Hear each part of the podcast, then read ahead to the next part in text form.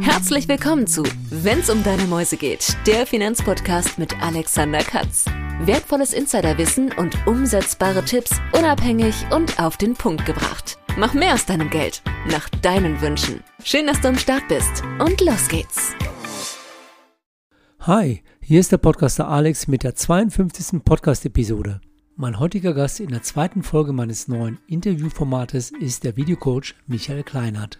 Nach 30-jähriger erfolgreicher Vertriebstätigkeit hat Michael seine private Leidenschaft, Videos aufzunehmen, vor gut fünf Jahren zum Beruf gemacht. Er absolvierte eine Coaching-Ausbildung und eignete sich durch verschiedene Weiterbildungsmaßnahmen das Know-how an, Videos professionell zu produzieren. Mit seiner sehr humorvollen und sympathischen Art schafft Michael es immer wieder, seinen Kunden die Angst und das Lampenfieber zu nehmen, vor der Kamera zu stehen. Mein Interviewgast hat sich mittlerweile auf Recruitings, Produkt- und Social-Media-Videos spezialisiert. Ebenso hat er die Corona-Krise als Chance dazu genutzt, auch Online-Videoaufnahmen mit Zoom oder Microsoft Teams anzubieten. Auch die Einrichtung von kompletten YouTube-Studios in Firmen gehört zu seinem Aufgabenbereich. Michael sagt von sich selbst, dass er es liebt, eine positive Ausstrahlung bei jedem Videodreh gemeinsam mit seinem Kunden zu entwickeln und ihn zu motivieren, auch künftige Videoprojekte mutig anzugehen. Lieber Michael, herzlich willkommen in meiner heutigen Podcast-Show. Ja, Alex, vielen Dank für die nette Einladung. Ich freue mich sehr, dass ich bei dir zu Gast bin.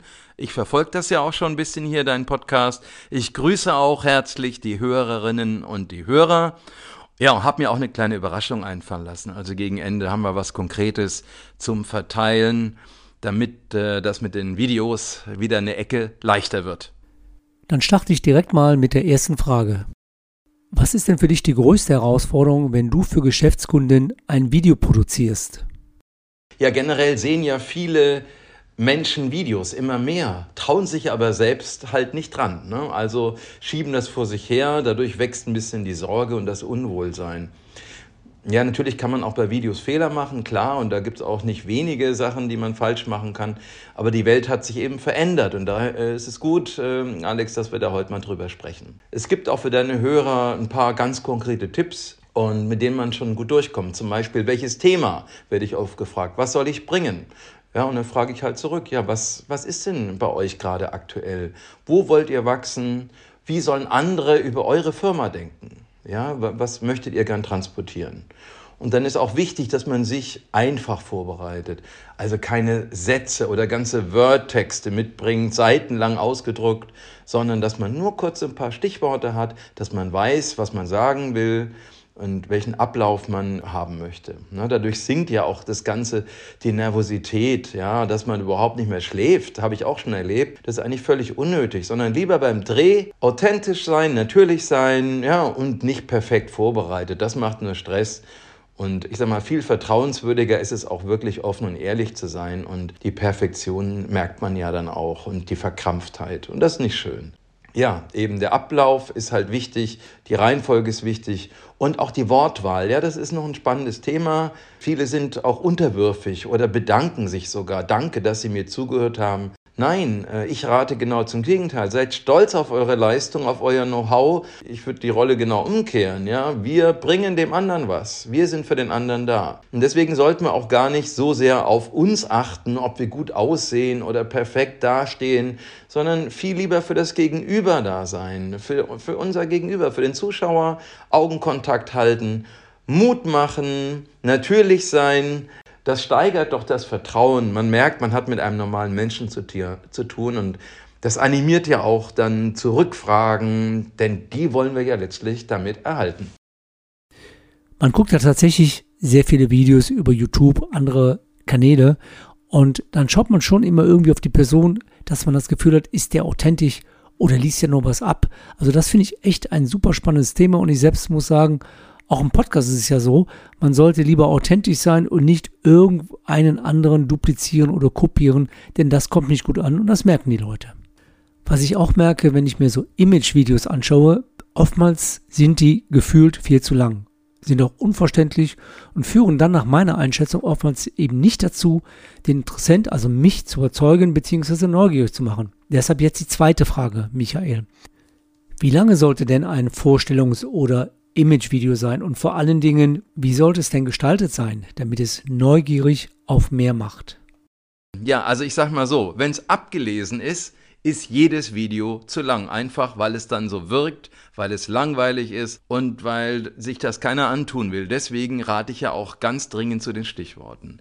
Viel wichtiger ist auch der Aufbau, ne? dass man also nicht unbedingt anfängt, ja, guten Tag, äh, ich bin Michael Kleinert, ich bin Diplom-Betriebswirt, Marketing, Vertriebsspezialist, ja, wer will das denn wissen? Ne? Der Einstieg ist wichtig und zwar mit den Themen, die einen erwarten, die, die die Zielgruppe auch erwartet. Zum Beispiel, Sie möchten gerne gut rüberkommen in einem Video oder Sie wollen Erfolg, Sie suchen neue Kontakte oder dass ich eben ankündige auch, dass Sie hier einiges lernen werden, liebe Zuschauer. Ganz wichtig ist auch, denke ich, äh, damit ein Video nicht so langatmig wirkt, anschauen, Fragen stellen. Für den Blickkontakt ist halt der Teleprompter auch gar nicht mal so schlecht, obwohl ich den generell nicht so toll finde. Aber bei mir mache ich das anders. Ich nutze einfach den für die Stichworte. Ja, drei, vier Stichworte, dann habe ich die Reihenfolge. Mehr braucht man eigentlich nicht, denn wir arbeiten mit Videohäppchen. Das heißt, wir schneiden dann die einzelnen Module schön knackig zusammen. Dadurch ist es abwechslungsreich und keiner schaltet gerne dann ab, weil er natürlich merkt, dass es hier lebendig zugeht. Ne, also ich sage mal so, um die Frage jetzt wirklich konkret zu beantworten, ja, mit langweiligem Aufbau würde ich mal sagen, äh, darf das Video vielleicht 10 Sekunden sein, vielleicht auch 15. Und wenn es spannend ist und Nutzen bietet und Inhalte bietet für den Zuschauer, dann darf das auch mal drei, vier Minuten sein, vielleicht sogar fünf. Ne, ich frage auch mal, wenn jemand mit einem ellenlangen Text ankommt, dann frage ich auch schon mal, äh, ich, ich, na, spaßeshalber sage ich dann, ja, wollten wir nicht ein Marketingvideo machen oder geht es jetzt hier um eine Schulung? Ja, fünf Seiten Text wäre ja schon ein Schulungsfilm. Nein, nein, ähm, nee, nee, man wollte keine Schulung, er wollte eigentlich schon Marketing machen. Naja, aber dann merken die anderen schon, ja, die Kunden merken, ja, nee, äh, ich habe mir zu viel vorgenommen.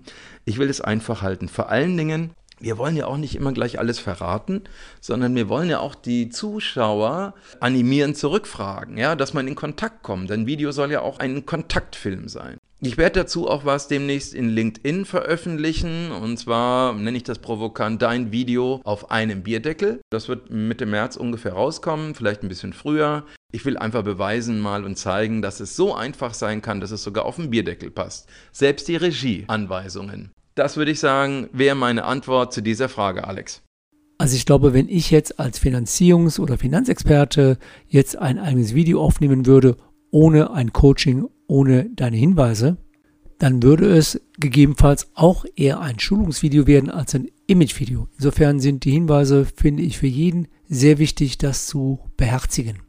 Jetzt kommen wir schon zur dritten und letzten Frage. In Zeiten von YouTube und Videomarketing gibt es natürlich sehr viele Produkt- und Imagevideos. Was mir dabei beim Zuschauen immer mal wieder auffällt, ist eine schlechte Ausleuchtung. Man kann gar nicht alles erkennen. Es gibt Gegenlicht. Der Ton ist auch nicht optimal. Und zuletzt hatte ich mir ein Imagevideo angeschaut, wo der Gefilmte nicht in die Kamera geguckt hatte, also so, dass er mich quasi anguckte, sondern er schaute an der Kamera vorbei. Deshalb meine Frage, was ist bei der Technik, bei der Produktion, also Licht, Mikrofon, Auswahl der Umgebung zu beachten, damit es ein wirklich gutes Video wird, wo ich meine Online-Sichtbarkeit erhöhen kann, der Zuschauer nicht schon nach wenigen Sekunden wieder abschaltet und es auch über die Social-Media-Kanäle teilt und weiterempfiehlt? Tja, Online-Sichtbarkeit, ein wirklich spannendes Thema. Der Begriff ist ja in aller Munde, aber ist er auch wirklich sinnvoll? Also ich finde nein. Ne? Ich meine, denn mit einem schlechten Video bin ich auch äh, online sichtbar, aber Frage, ist das wirklich immer gut? Also ich habe Kunden, die hatten mir Videos schon gezeigt, die könnte man durchaus als geschäftshindernd äh, bezeichnen. Und da ist besser, das Video ist nicht so sichtbar. Ne? Also da muss man wirklich ein bisschen aufpassen. Ich gehe lieber von der Kompetenz aus. Also ich ermutige meine Kunden, an die eigene Kompetenz zu appellieren und dass die auch vom Zuschauer wahrgenommen werden kann.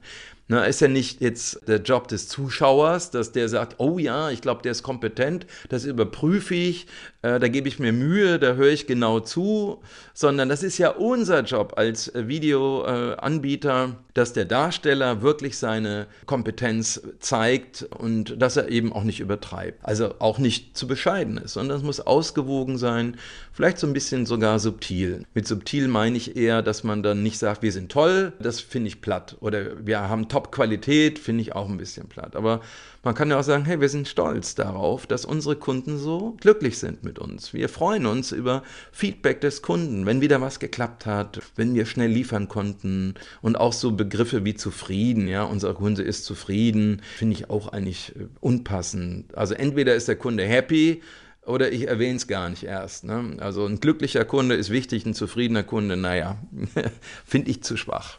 Zum Licht noch, Tageslichtleuchten sind wichtig. Vor allen Dingen, wenn man auch eine Brille anhat oder so, sollte das Licht ein bisschen seitlich von oben kommen, damit man keine Spiegelung hat vom Glas.